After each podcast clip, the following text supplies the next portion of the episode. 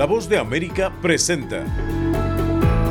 Buenos días América. Desde Washington, la actualidad informativa.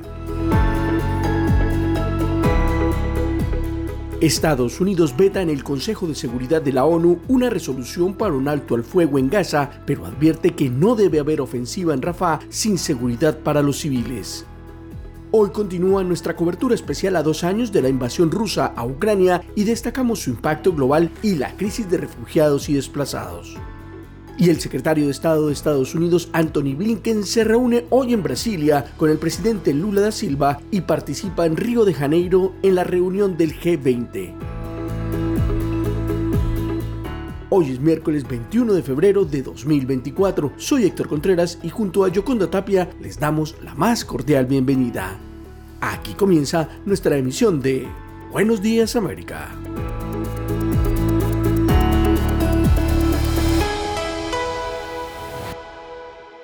Israel continúa los ataques contra la ciudad de Rafah en el sur de Gaza, cerca de la frontera con Egipto, donde más de un millón de palestinos, algunos de ellos desplazados varias veces por la guerra, buscan seguridad. Su destino fue discutido por diplomáticos en Nueva York, donde el martes Estados Unidos volvió a vetar una resolución de la ONU respaldada por los árabes que exigía un alto el fuego inmediato en Gaza es el tercer veto de Estados Unidos desde la ofensiva militar de Israel contra el enclave palestino que siguió al ataque de Hamas el 7 de octubre contra el sur de Israel. El enviado palestino ante la ONU, Riyad Mansour, calificó la medida como imprudente y peligrosa. Proteger a Israel incluso cuando comete los crímenes más espantosos y al mismo tiempo exponer a millones de civiles palestinos inocentes a su ira y a más horrores indecibles, no es Israel quien debería estar protegido por el veto, son niños, mujeres y hombres palestinos quienes deben ser protegidos por este Consejo que actúa ahora. Estados Unidos propuso su propio proyecto de resolución que exige un alto el fuego temporal en Gaza de hasta seis semanas, solo después de que se logre un acuerdo de rehenes entre Israel y Hamas. Estados Unidos está presionando para que se llegue a un acuerdo con Egipto y Qatar. En su intervención, la embajadora de Estados Unidos ante las Naciones Unidas, Linda Thomas Greenfield, también condenó el ataque del 7 de octubre y dejó claro que Hamas no tiene lugar en el futuro gobierno de Gaza. Además, nuestro borrador establece que no puede haber reducción de territorio en la franja de Gaza y rechaza, como hemos ofrecido en la resolución 2720, cualquier desplazamiento forzado de civiles en Gaza. Los escépticos ven la resolución estadounidense como una estratagema diplomática que prolongaría el sufrimiento palestino. En otra información, Tal y como lo había anticipado el presidente Joe Biden, la Casa Blanca anunciará en los próximos días un nuevo paquete de sanciones en contra de Rusia en respuesta a la muerte del líder de la oposición Alexei Navalny, muerto en extrañas circunstancias que, según las autoridades rusas, son motivo de investigación. La información fue confirmada en conferencia de prensa por el portavoz del Departamento de Estado, Matthew Miller. El viernes anunciaremos un paquete de sanciones importantes para responsabilizar a Rusia por la muerte de Navalny en prisión y por sus acciones durante el transcurso de la cruel y brutal guerra en Ucrania. Por su parte, el asesor de Seguridad Nacional, Jake Sullivan, también habló sobre la medida y en conferencia de prensa agregó textualmente, y citamos, será un paquete sustancial que cubrirá una variedad de diferentes elementos de la base industrial de la defensa rusa y fuentes de ingresos para el gobierno de este país, dijo el funcionario. La determinación fue tomada luego de que el gobierno estadounidense consideró que la responsabilidad final de la muerte del líder de la oposición, Alexei Navalny, recayera sobre el gobierno ruso, tal y como lo dijo a los periodistas el portavoz del Consejo de Seguridad, John Kirby, quien sostuvo textualmente, independientemente de la respuesta científica, Putin es responsable de ella. El Departamento del Tesoro se negó a comentar sobre detalles de las próximas sanciones. Sin embargo, algunos expertos consideran que las acciones del gobierno estadounidense podrían tener un gran abanico de opciones que irían desde confiscar los fondos del Banco Central ruso, alojados en gran medida en Europa, hasta reducir el actual tope del precio del petróleo producido en Rusia. Somos la voz de América desde Washington, D.C.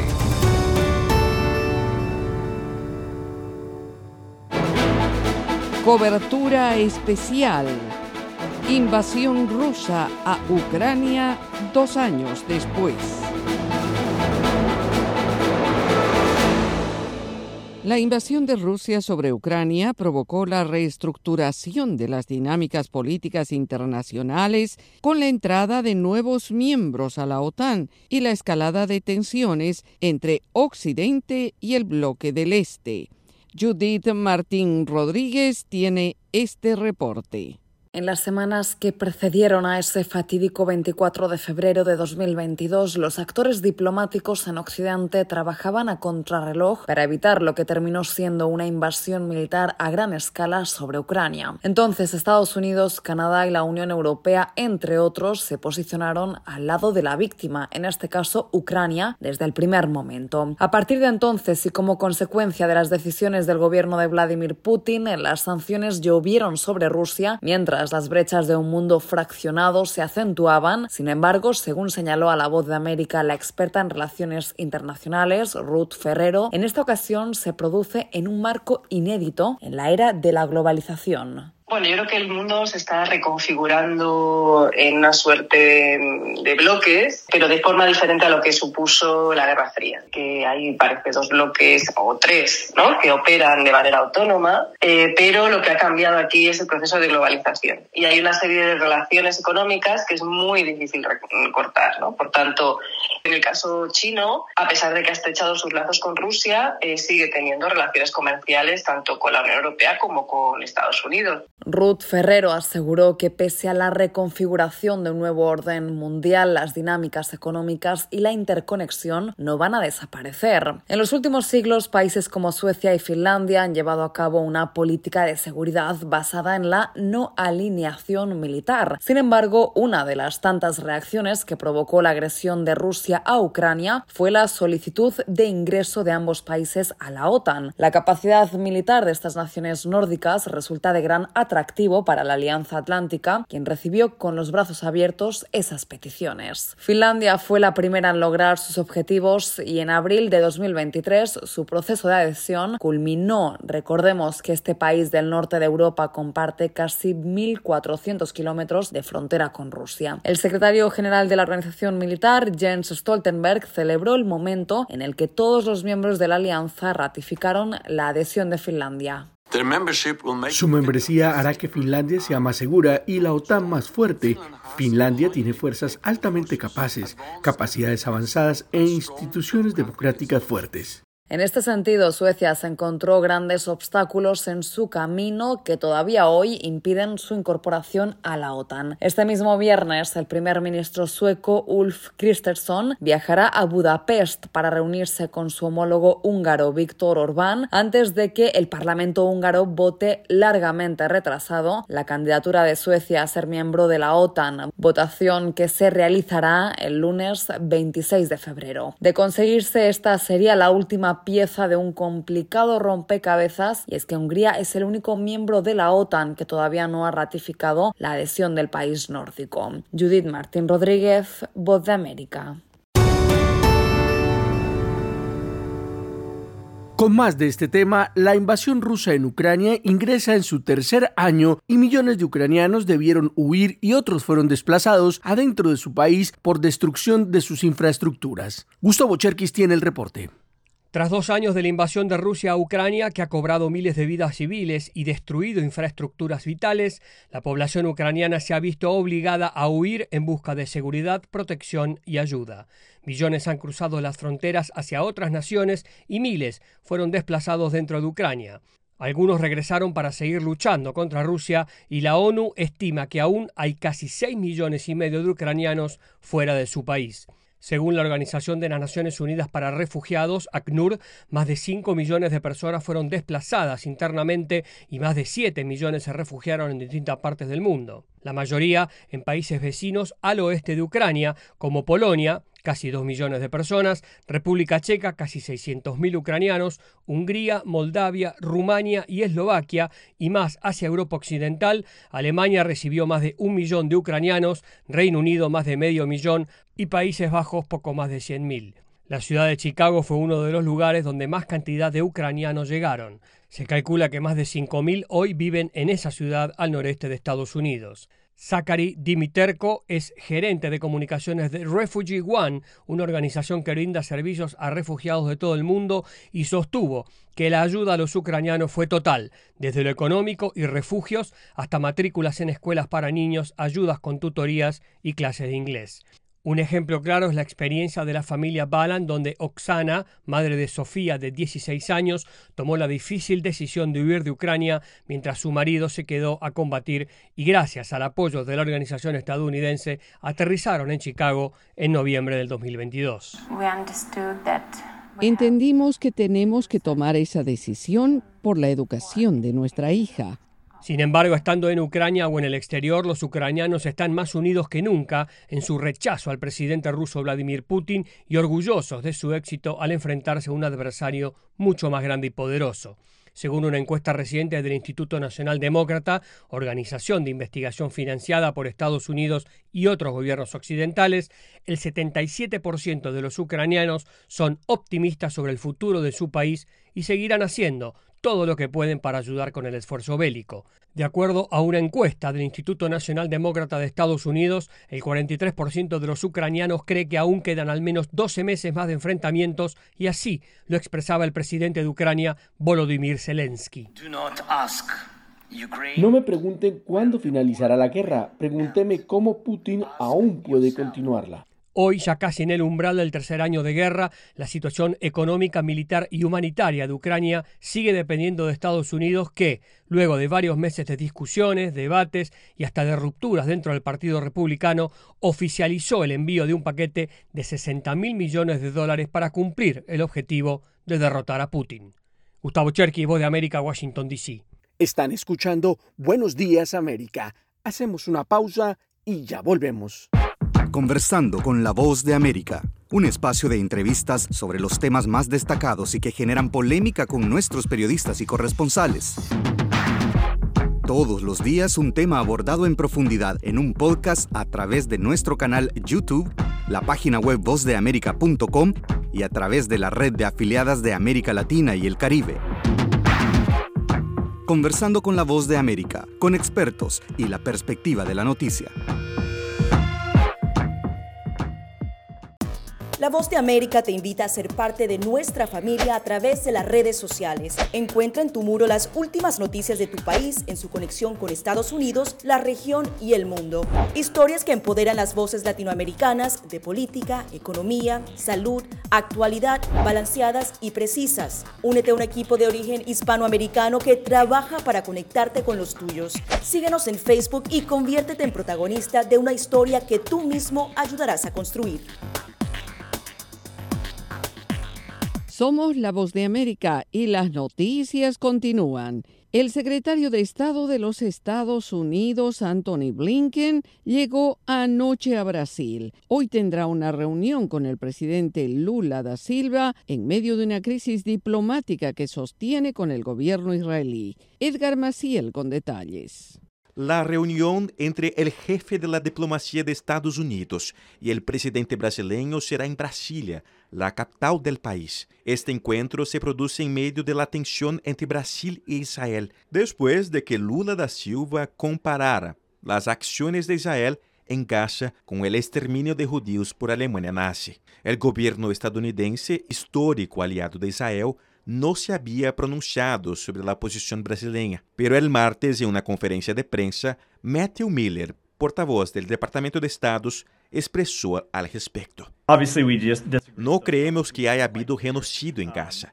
Queremos que el conflicto termine lo antes posible. No estamos de acuerdo con esos comentarios. Segundo expertos, Israel pasará a un segundo plano en la conversación entre Lula y Blinken.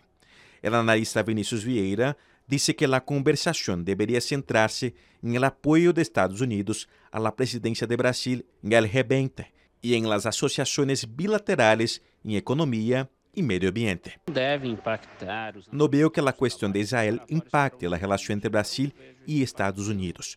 Ambos países convergen en la idea de que se necesita un alto del fuego. Por supuesto, esto será un tema, pero la agenda se centrará más en la asociación económica entre ambos países. Además de la reunión con Lula en Brasilia, Anthony Blinken también participará en la reunión de cancilleres del G20, que se llevará a cabo en Rio de Janeiro los días 21 y 22 de febrero. Luego, el secretario Blinken viajará a Buenos Aires, en Argentina, donde se espera que se reúna con el presidente Javier Milei. Edgar Maciel, Voz de América, Brasil. Y ahora, en Buenos Días América, nos vamos a la sala de redacción de La Voz de América.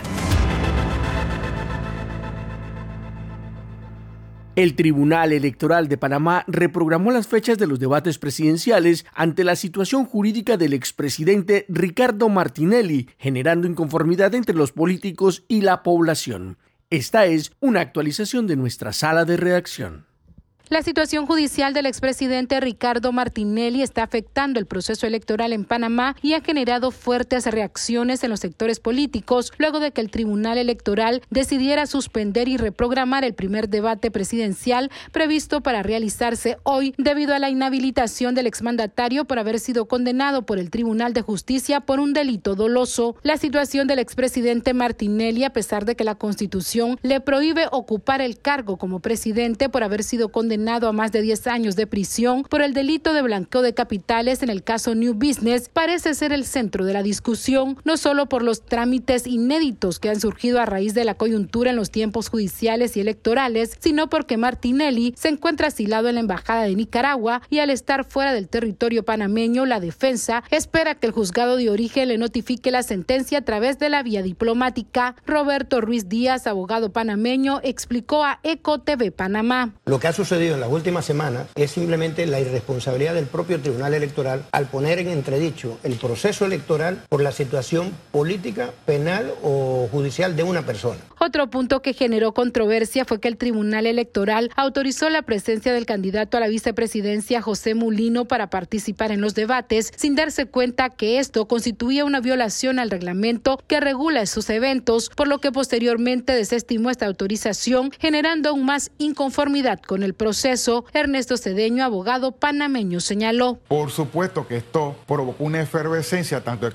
eh, candidato y ciudadano porque se estaba viendo una transgresión del código electoral el Tribunal Electoral fijó el 26 de febrero como la nueva fecha para la celebración del primero de tres debates presidenciales. Esta fue una actualización de la sala de redacción. Están escuchando Buenos Días América. Hacemos una pausa y ya volvemos. Hollywood, Broadway, teatro, redes sociales, fotografía, estilos de vida, jazz, festivales y conciertos, premios a lo mejor del cine. Tres minutos con lo más destacado de la música popular estadounidense e internacional y las noticias del espectáculo. De todo un poco en el mundo del entretenimiento de lunes a viernes con un servidor Alejandro Escalona, desde La Voz de América en Washington. Seguimos informando desde la voz de América. Venezuela y Rusia acordaron incrementar el ritmo y volumen de su cooperación estratégica. Carolina Alcalde informa.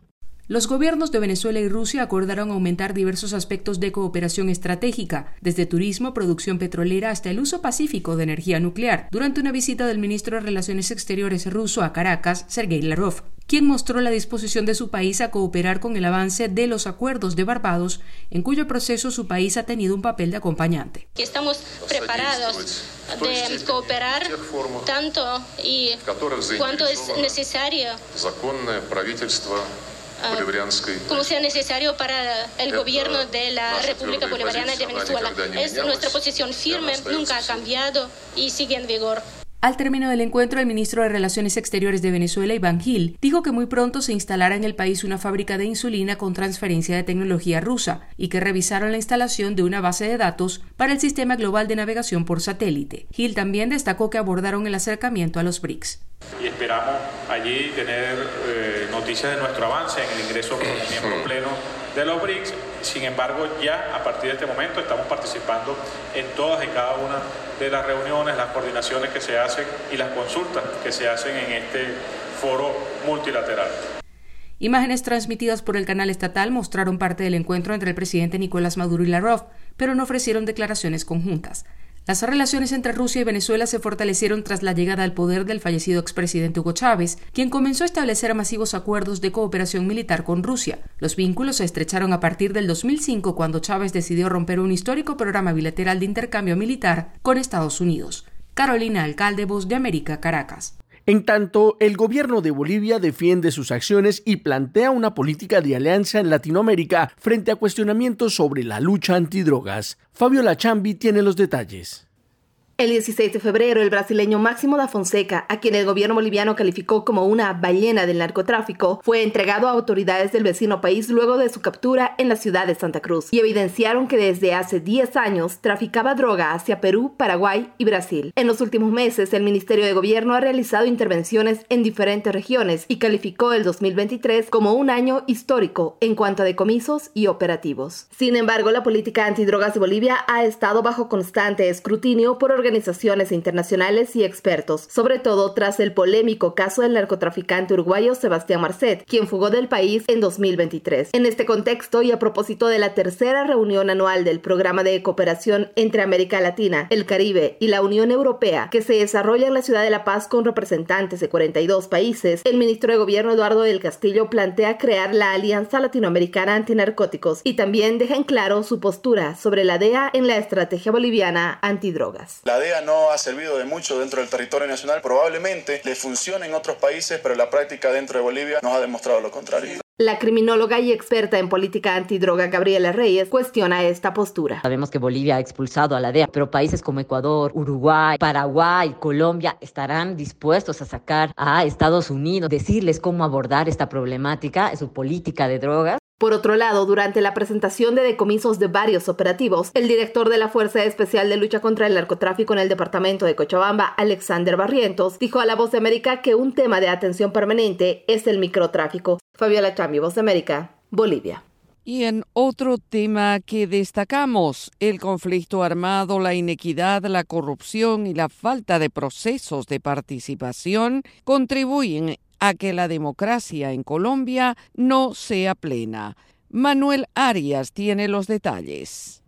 Pese a que la historia señala que Colombia es la democracia más antigua de América Latina, varios factores afectan para que en la práctica dicha democracia tenga serias carencias. El informe anual de la revista The Economist señala a Colombia como una democracia defectuosa y la ubica en la posición 55 entre 165 países analizados. Para el analista político y profesor universitario Jairo Libreros, factores como la radicalización, la baja cultura política y la poca participación ciudadana afectan la democracia en Colombia. No hemos tenido la de fortalecer la participación política. No logramos vincular a un número importante de ciudadanos que participen en la toma de decisiones de política pública. El profesor Libreros añade que la fuerte inequidad social que se presenta en el país, aunado a altos índices de corrupción, debilitan el sistema democrático colombiano. En Colombia la inequidad es evidente y si el Estado no atiende de manera prioritaria los reclamos sociales, las necesidades básicas insatisfechas, no vamos a lograr crecer. En tanto, el analista y catedrático Mauricio Jaramillo señala que el conflicto armado y la violencia atentan gravemente contra el ejercicio democrático en el país. La violencia sigue siendo un factor que impide la democracia. Hay asesinatos de líderes ambientalistas, asesinatos de líderes sociales. Los asesinan por decir lo que piensan, por pedir tierras, por participar en política. Una coacción grave a la libertad de expresión y de participación. Los analistas concluyen que Colombia debe fortalecer su cultura política, generar una mayor vocación en la sociedad a exigir rendición de cuentas de los dirigentes y fundamentalmente reducir los niveles de inequidad y violencia para ejercer una democracia plena. Manuel Arias Naranjo, Voz de América, Bogotá, Colombia.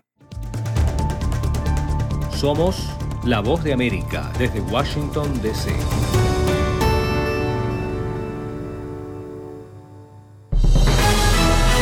Momento deportivo en la Voz de América. Les informa Henry Llanos. El fútbol profesional de Estados Unidos se inicia hoy miércoles con una nueva temporada de la Major League Soccer que arranca hoy miércoles con más dudas que certezas en una temporada que promete ser la más vista de estos 28 años de historia. Como nunca antes, los ojos del mundo estarán puestos en la liga de fútbol que más crecimiento tiene. El puntapié inicial de esta liga lo darán el Inter de Miami y el Real Salt Lake en el DRB Pink Stadium de Fort Lauderdale en Florida. Las miradas del mundo entero están puestas en el equipo de Gerardo Martino, o mejor dicho, en Lionel Messi principal, en Luis Suárez, en Sergio Busquets y en Jordi Alba. Las miradas significan presión que el Inter de Miami jamás había tenido porque los cuatro han hecho una historia bastante grande futbolísticamente en el Barcelona de España. Hubo una semana como ninguna en la historia de la NBA, el baloncesto de los Estados Unidos. Joel Embiid anotó 70 puntos y Carl Anthony Towns 62 en la misma noche. Y cuatro días después, Luka Doncic tuvo 73 y Devin Booker 62. Esos son cuatro juegos de al menos 60 unidades en cinco días, algo que no se ha visto en la liga desde 1962. En ese lapso hubo décadas en la que la NBA no vio muchos días así. Este es el estado de la liga en este momento, aseguró Anthony Davis de los Lakers de Los Ángeles, quien es contendiente a defensivo del año. En el juego de estrellas del domingo realmente no hubo defensa, lo que explica que la conferencia tuvo un récord de 211 puntos y entre ambos equipos estuvieron cerca de llegar a los 400 tantos en el baloncesto. Henry Llanos, Voz de América, Washington.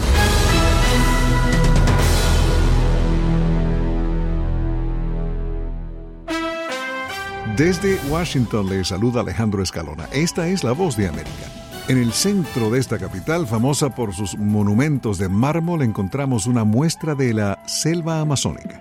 Amazonía, un hub de biocreatividad, es una exposición de arte contemporáneo de la región amazónica, una mezcla de sabiduría ancestral y ciencia, una experiencia que sus organizadores dicen es multisensorial. Obras de la Amazonía de una manera multidisciplinaria y multisensorial, con el talento exuberante que tiene, no solamente en los colores que ves acá estos fiques, los sonidos que vas a poder escuchar. ¿Qué llaman ustedes experiencia multisensorial? Una experiencia multisensorial es una forma en que nosotros invitamos a que las personas puedan abrir y expandir sus sentidos, el sonido, el tacto, la vista y poder realmente sumergirse de una manera más inmersiva dentro de esta exposición. Manuela Reyes es la curadora de la exposición. Por ejemplo, vamos por a ver. ejemplo, vamos a ir caminando para que veas por un lado todos estos fiques que cuelgan de colores por la galería.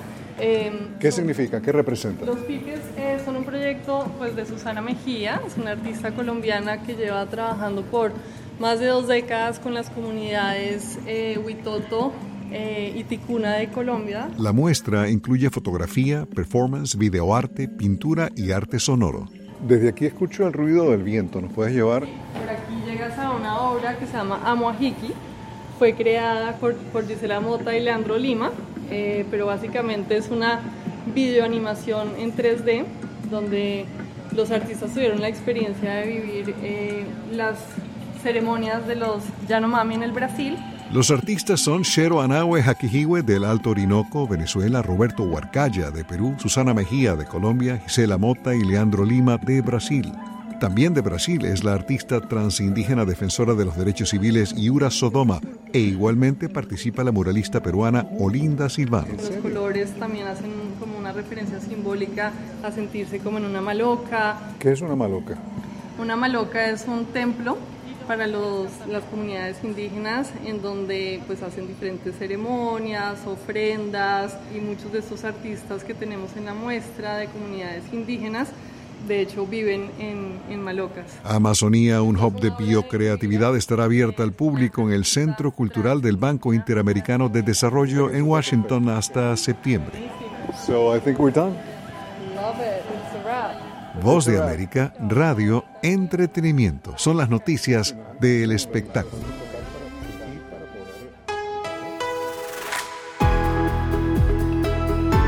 Y así llegamos al final de Buenos Días América. Soy Yoconda Tapia y les agradezco el privilegio de la sintonía.